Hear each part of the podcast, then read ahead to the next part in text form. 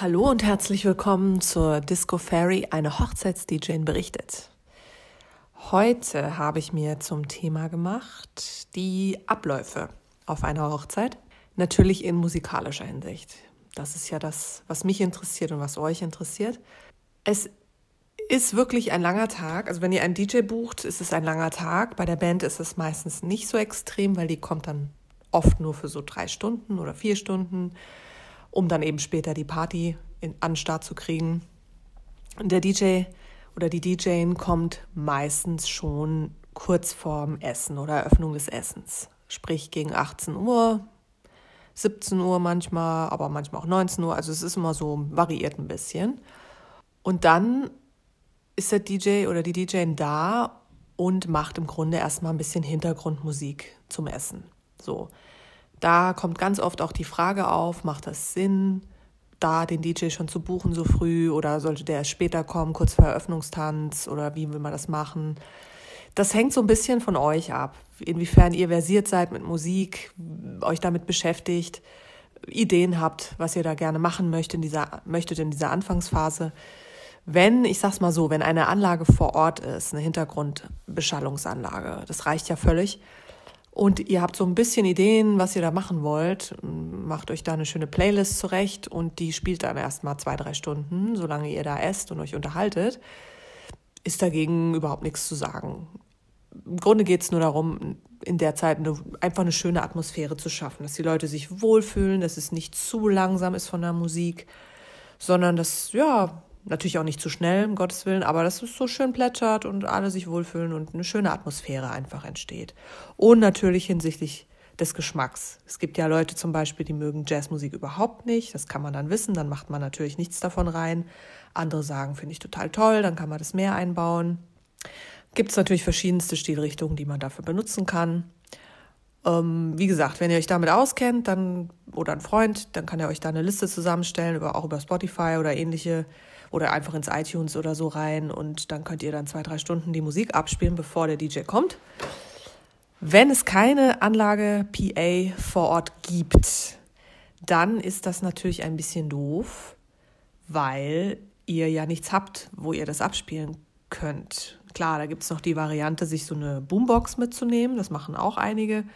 Eine etwas größere, die ein bisschen mehr Kraft hat und die in irgendeine Ecke zu stellen, dass zumindest so ein bisschen Musik plätschert. Generell sage ich, es muss auf jeden Fall etwas im Hintergrund laufen. Wenn nichts läuft, ist das echt ein bisschen komisch. Komische Atmosphäre, komische Stimmung. So, das heißt, wenn ihr da aber sagt, ah, es gibt keine Anlage vor Ort, eine Boombox haben wir auch nicht oder wollen wir auch nicht, wir haben auch eh keine Ahnung von den Playlisten und finden wir alles doof und dann macht es definitiv Sinn, den DJ auch so früh zu bestellen. Ab 18 Uhr oder 17 Uhr, je nachdem.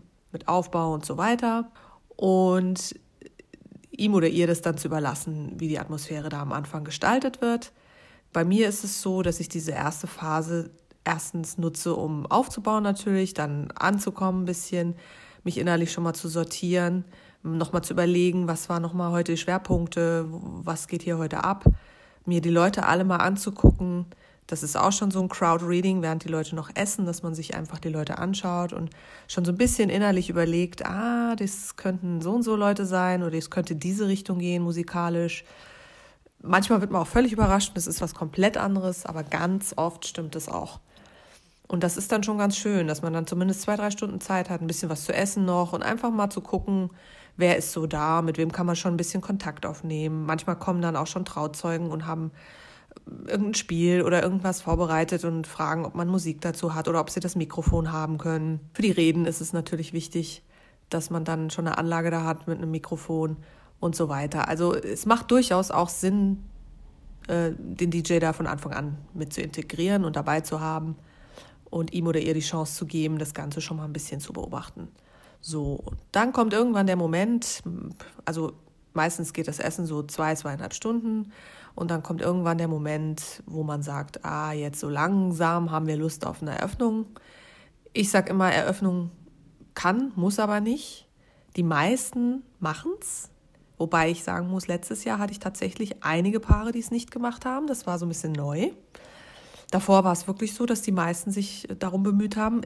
es geht nicht um diesen klassischen Eröffnungswalzer. Also das machen auch wenige, die gehen vorher extra in irgendwelche Tanzschulen und lernen noch ein paar Schritte und wollen das dann wirklich vor ihren Freunden so performen.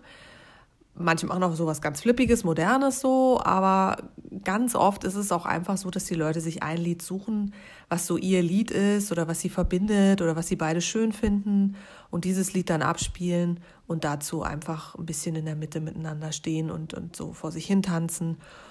Und das gibt den Leuten halt die Chance, den Gästen schöne Fotos zu machen, dem Fotografen natürlich auch. Und den beiden so diesen Moment, dass sie drei Minuten mal so ein bisschen alleine noch auf der Tanzfläche sind, mit den Leuten drumherum stehend. Ich finde es ganz schön, weil es ist meistens sehr romantisch und viele sind sehr gerührt darüber. Wie gesagt, dann kann man schön Filmchen machen, Fotos machen und dann reicht es auch schon. Drei, dreieinhalb Minuten ist meistens so, das mehr braucht man nicht. Und dann geht es direkt über halt in Disco, nenne ich das jetzt mal, also sprich Tanz. Ja. Und da muss natürlich dann möglichst ein Lied folgen, was dann schon die Leute so ein bisschen mitreißt. Egal, ob das Brautpaar das jetzt bestimmt oder ob ich das bestimme, aber dass dann so die Stimmung halt zumindest anfängt, schon so ein bisschen zu kochen. so ganz leicht. Das ist so das Ziel. Dann geht's los, wie gesagt. Dann gibt es, wie ich schon erwähnt hatte, in den anderen Podcasts, gibt es einfach einen schönen runden Abend mit mehreren Höhepunkten. Zwischendurch vielleicht immer mal, dass die ein bisschen runtergeht, dass die Leute mal durchatmen können, dann geht es wieder nach oben und so weiter. Und ganz am Schluss kommt dann eben noch dieser Schlusspunkt, der dann, egal wann, um wie viel Uhr, aber hm, dass man dann so 20 Minuten vor Schluss vielleicht sagt, jetzt fahren wir langsam mal runter. Das ist dann so der Überblick über den ganzen Abend, also wie es läuft. Das sind im Schnitt, also Minimum sind das immer so sieben Stunden jetzt, ich sag mal, ohne Aufbau und Abbau, Maximum, das kann bis 10, 11, 12 Stunden gehen, je nachdem, wie lange das nach hinten raus dann noch verlängert wird, ist tough shit, sage ich ganz ehrlich. Weil derjenige, der da steht oder diejenige ist halt verantwortlich für den ganzen Abend, für diese Musik für den ganzen Abend. Und mit Auf- und Abbau, Anfahrt, oftmals fährt man halt schon eine Dreiviertelstunde, Stunde raus irgendwo nach Brandenburg dann baut man eben auf, auch so eine Dreiviertelstunde. Dann geht es eben los. Dann hat man Beispiel acht Stunden und dann das Ganze nochmal mit Abbau und so weiter. Also im Schnitt ist man da schon seine zwölf, 14 Stunden unterwegs mit allem drum und dran. So, und ich rede noch nicht von der Vorbereitung, wenn man noch zu Hause ist und äh, als, ich rede jetzt speziell als Frau, wo man dann doch auch sich ein bisschen schminkt und zurecht macht und die Haare macht und natürlich duscht vorher und so weiter. Also es ist ja auch alles noch ähm, Preparation sozusagen. Da haben es die Männer ein bisschen einfacher, weil sie meistens dann ne, schnell duschen, bisschen ne, alles kämmen, supi, Anzug an, los geht's. Das kann man auch mal in einer halben Stunde schaffen. Bei den Frauen dauert das dann halt doch ein bisschen länger, dass das halt auch wirklich repräsentabel ist. Man will ja auch, wenn man nach vorne schaut, gerne nach vorne schauen. Hier in dem Podcast ist es immer sehr einfach, weil mich keiner sieht. Ich kann jetzt hier sitzen mit meiner guten Morgen Frisur und äh, um nicht geputzten Zähnen. Das würde keiner merken. Aber wenn ich natürlich dahin komme, dann geht das gar nicht. Da muss auch das Bild stimmen und äh, die Pflege muss natürlich auch stimmen. Also es ist einfach gehört einfach alles dazu. Ähm, aber dementsprechend will ich damit nur sagen, ist dieser Tag ein sehr sehr langer Tag.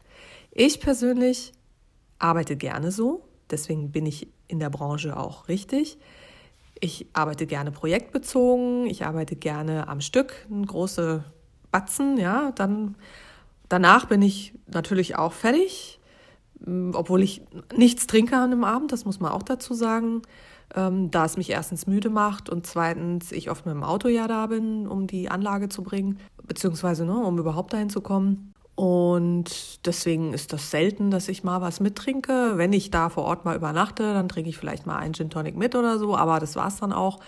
Ähm, ich stehe definitiv nicht auf Dienstleister, die sich abschießen. Habe ich auch schon von Kollegen gehört, die sich in äh, Jägermeister ausbezahlt haben lassen. Ich nenne keine Namen, ich weiß es auch nur als Gerücht. Ob es stimmt, man weiß es nicht. Ja, das mache ich nicht und dementsprechend äh, bin ich jetzt vielleicht nicht vom Alkohol müde, was ja dann noch bei euch dazu käme bei der, nach der Feier. Aber ich bin halt von diesem Tag dann auch geredet, wenn das abends irgendwann oder morgens um vier, fünf endet und ich dann noch abbaue und nach Hause fahre. Und danach brauche ich auch erstmal einen Tag, bis ich wieder oben bin. Aber nichtsdestotrotz, ich mag es gerne. Es gibt sicher Leute, die sagen, äh, das ist doch das Wochenende und ist doch schade. Und mh. Mm. dann sage ich, ja, okay, klar, es ist meistens der Samstag, öfter auch der Freitag, manchmal beides. Aber dafür habe ich dann unter der Woche halt viel mehr Zeit. Ich kann viel mehr Zeit mit meinen Kindern verbringen. Ich kann mich hier viel mehr um die Sachen kümmern, die anstehen. Um meine Kinder, wenn sie irgendwas haben und so weiter. Also ich sehe es als Vorteil für mich, weil es zu mir passt. Noch dazu kommt, ich bin absoluter Nachtarbeiter, Nightworker. Ich bin gerne abends und nachts wach. Ich hasse den Morgen. ich muss leider öfter morgens früh aufstehen wegen meinen Kindern, aber ich äh, bin auch mal froh, wenn ich es nicht muss. Und bin eigentlich mit meiner Energie immer erst nachmittags und abends da und habe dann meine, äh, meine Droge, die Cola, so nenne ich das immer.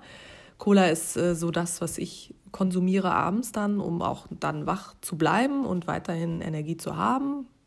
Mal abgesehen natürlich von was zu essen und so weiter, klar. Dementsprechend ist es für mich einfach der absolute äh, Traumjob oder Superjob. Aber klar, es gibt auch Leute, die sehen das anders und ähm, ja, die wären auch kein DJ. Ganz einfach. genau, das sind die Abläufe. Es gibt bei den DJs natürlich eine Vorbereitung, also sprich, dass man sich mit den Materialien, die ihr mir schickt vorher, auseinandersetzt, mit dieser Musikwunschliste, mit euren Songwünschen und so weiter, sich darum Gedanken macht, schon ein bisschen einsortiert, was könnte funktionieren, was nicht. Das ist natürlich sehr, sehr flexibel am Abend selber. Es muss jederzeit variiert werden können und jederzeit flexibel auf, auf Wünsche und Sachen eingegangen werden. Es kann nicht sein, dass ich mich da hinstelle und sage, das ist meine Playlist und die ratter ich jetzt runter, weil die habe ich mir so zurechtgelegt und es wird nichts anderes mehr kommen. Gibt es bestimmt auch wieder Kollegen, die das so machen und damit einigermaßen gut fahren. Ich persönlich finde, das ist genau die Qualität, wenn man dann sagt, ich kann auch wirklich mich auf die Leute noch einlassen und immer noch die Schwingungen aufnehmen und die Spannungen und die Energie und gucken, was ist jetzt los? Und wenn dann Dinge passieren, die dann nicht so geplant sind, gibt ja manchmal Überraschungen, die noch stattfinden, noch extra Reden, äh, im Feuerwerk oder was auch immer, dass dann irgendwas passiert und plötzlich ist alles nochmal ganz anders. Das ist für mich zum Beispiel kein Problem, weil ich ein Mensch bin, der eben sehr spontan ist. Im Gegenteil, ich amüsiere mich immer sehr gerne, vor allem über mich selbst, aber auch über, ja, auf, ja, über die anderen. Klar, wenn da irgendwas Lustiges passiert, bin ich die Erste, die sich freut.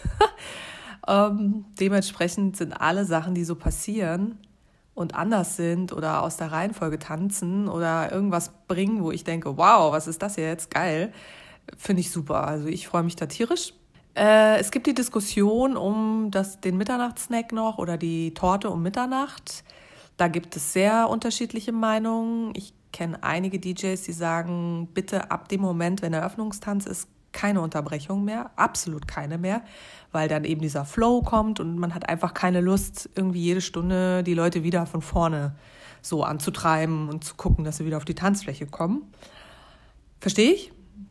Geht mir zum Teil auch so dass ich dann denke, oh nee, jetzt nicht nochmal unter, nö, nicht noch ein Spiel, oh nö. Klar, aber nichtsdestotrotz ist es nicht meine Party in dem Sinne. Ich bin natürlich musikalischer äh, Supervisor, aber ich bin nicht das Brautpaar und es ist ihre Party. Und wenn die beiden sagen, jo, das ist für uns aber jetzt total wichtig, dass noch dieses Spiel gespielt wird oder dass jetzt nochmal eine kleine Dia-Show gibt oder dass eben das Feuerwerk draußen ist oder Mitternacht die Torte reingefahren wird, dann ist das so.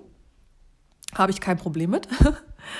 um, mit diesem Mitternachtssnack, wenn es so um Currywurst oder ähnliches geht, also sprich was Herzhaftes, da bin ich so, dass ich immer sage, es muss nicht groß angekündigt werden, weil sonst der Effekt passiert. Ich sage, hey Leute, Mitternachtssnack durchs Mikrofon und auf der Tanzfläche sind 20 Leute und zack sind 20 Leute weg, weil alle so, oh geil, Currywurst, tschü, weg sind sie. Das ist kontraproduktiv. Deswegen sage ich immer Mitternachtssnack kündigen wir nicht an oder muss nicht angekündigt werden. Wer Hunger hat, findet was zu essen. Dann der erste hat's gefunden, läuft rum, der nächste, ah geil, du hast eine Currywurst, ah wo gibt's denn die? Zack. So und dann gehen aber nur nach und nach ein paar Leute von der Tanzfläche und der Rest bleibt halt da und dann gehen kommen die einen vielleicht schon wieder und die anderen gehen. Also kann man so ein bisschen den Flow aufrechterhalten. Das finde ich schon sehr wichtig. Was die Torte betrifft, ist es natürlich was anderes, weil die Torte ist speziell, die kriegt meistens einen sehr pompösen, bombastischen Auftritt. Finde ich aber auch gut und wichtig und witzig. dann kommt die Torte halt reingefahren mit einem Lied oder so und das Licht geht aus und was auch immer. Dann fangen alle an, ihre, ihre Torte zu holen, bis sie gegessen ist, bis die Leute sich wieder aufraffen. Also da vergeht von dem Moment, wo die Torte reinkommt, bis es wieder richtig so abgehen kann, sind mindestens 20 Minuten, meistens sogar etwas länger. Ist einfach so. Die Leute essen, dann muss man sie wieder so antreiben. Das ist einfach so. Aber ich finde das auch nicht schlimm, weil dann gibt man den Leuten auch wieder mal eine Chance für so eine kleine Pause. In dem Fall mache ich meistens Musik, die eben nicht die Kracher sind, also die absoluten Tanz Dancefloor Hits, wo jeder kommt, sondern ich versuche dann Songs zu spielen, die halt witzig sind manchmal oder cool oder manchmal mache ich dann auch so alten Schlager, das finde ich dann an der Stelle total witzig, so ähm, mit Udo Jürgens, aber bitte mit Sahne, ne? das ist ja auch so ein Ding, mögen auch nicht alle, aber manchmal ist es ganz witzig und dann kann man da so ein bisschen bleiben, dann hat man da auch so ein paar witzige alte Schlager noch eingebaut und dann geht es wieder weiter. Sobald man merkt, die Leute haben wieder Bock, dann kann man auch sofort wieder umschwenken und die andere Musik wieder spielen. Wichtig, wie gesagt, ist nur, dass man an der Stelle dann jetzt nicht plötzlich die absoluten Kracher verheizt. Das wäre schade. Und danach geht es wieder weiter und dann geht es so lang, wie es eben geht. Das sind so die Tipps, die ich zumindest mitgeben kann.